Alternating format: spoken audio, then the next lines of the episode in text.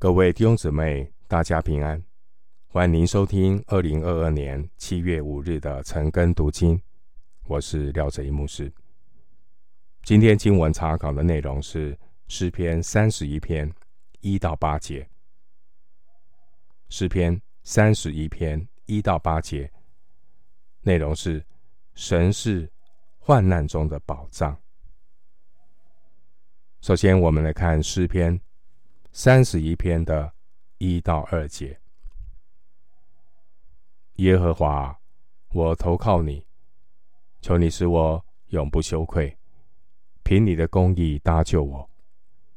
求你侧耳而听，快快救我，做我坚固的磐石，拯救我的保障。经文第一节，大卫一开始的祷告是：耶和华。我投靠你，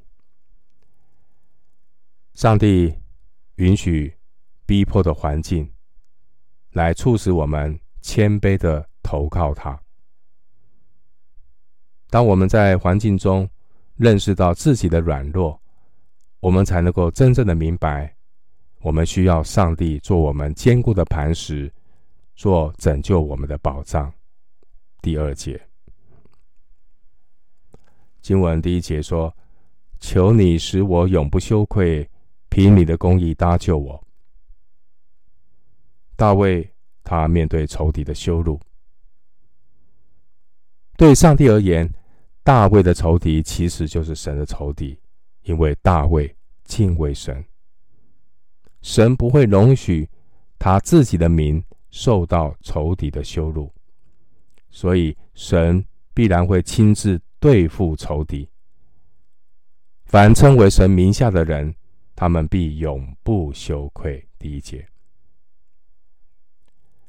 诗篇三十一篇可能是大卫在躲避扫罗追杀的时候所做的，也有可能是在押沙龙叛乱的时期所写的诗篇。大卫他在受苦之中。他全心的投靠神，仰望神。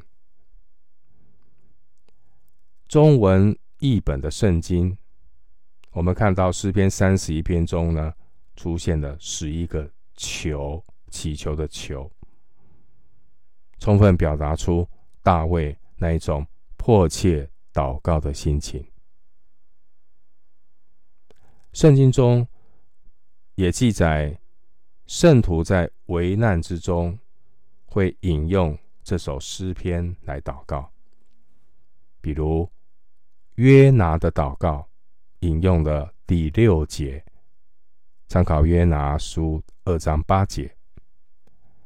另外，耶利米的祷告也曾引用了十三节，参考耶利米书二十章第十节。而三十一篇的第五节是主耶稣在十字架上最后的祷告，参考路加福音二十三章四十六节。回到经文，诗篇三十一篇三到四节，因为你是我的岩石，我的山寨，所以求你为你名的缘故引导我，指点我。求你救我脱离人为我暗设的网罗，因为你是我的保障。三到四节，大卫祈求神引导他。大卫他认识神是他的岩石，是他的山寨和保障，所以第四节，大卫祈求神救他脱离网罗。经文第二节的磐石宝藏，以及第三节的岩石山寨，这些都是比喻来自神保护的能力。经文第四节，当仇敌对我们设下网罗的时候，神却成为我们的保障。神要保护一切属他的人。经文第三节说：“求你为你名的缘故引导我，指点我。”弟兄姐妹，当我们祈求神的带领之前呢，我们先要反省自己的心思和行为，是不是为了神的名，能不能荣耀神的名？回到经文，诗篇三十一篇第五节：我将我的灵魂交在你手里，耶和华诚实的神啊，你救赎了我。当年主耶稣在十字架上，也曾经用这句话将自己交给父神。路加福音二十三章四十六节。另外，过去曾经为基督受苦的司提反、彼得，他们也是将自己的灵魂交与耶和华信实的造化之主。参考《使徒行传》七章五十九节，《彼得前书》四章十九节。第五节经文说。你救赎了我，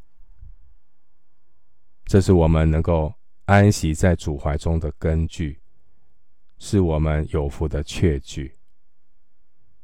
因此，每一个重生得救的信徒，到了临终的时候，也照样能够用这句话，将自己的灵魂交与父神，安息在诚实的神他的怀里。回到经文，诗篇三十一篇六到八节。我恨恶那信奉虚无之神的人，我却倚靠耶和华。我要为你的慈爱高兴欢喜，因为你见过我的困苦，知道我心中的艰难。你未曾把我交在仇敌手里，你使我的脚站在宽阔之地。六到八节。大卫不与那些信奉虚无之神的人同流合污。大卫他因着经历了神的慈爱与拯救，他的心中充满喜乐。第六节提到信奉虚无之神的人，其实在这个世界上，并没有真正的所谓的无神论者，因为。人在难处中，他总需要依靠点什么。或许他依靠的对象是人，是财物，是其他的，那些就成为他的神。所以世界上并没有真正的无神论者。人在最终与神隔绝，信奉虚无之神，崇尚。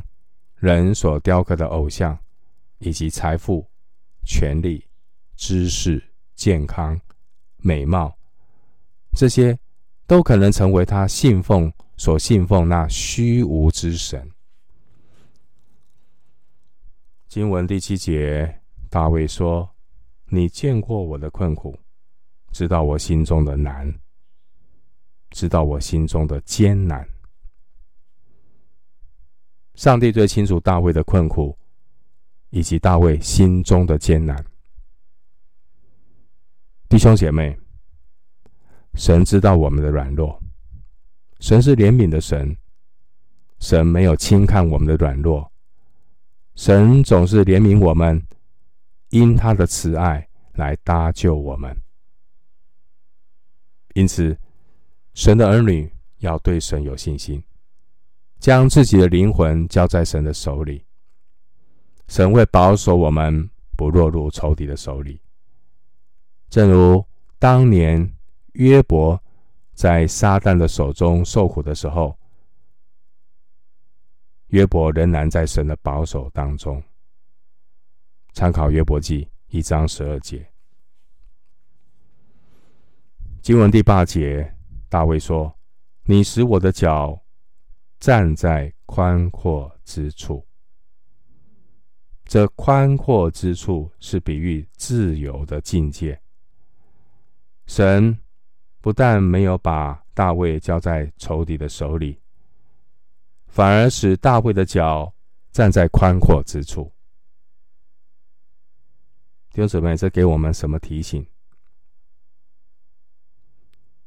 如果我们常在基督里，我们就是站立在没有罪恶辖制束缚的自由之地。这也是我们灵性的宽阔之处，就是在基督里。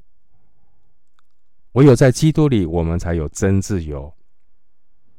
一个真认识神的人，他在基督里刚强壮胆，无所惧怕。我们今天经文查考就进行到这里，愿主的恩惠平安与你同在。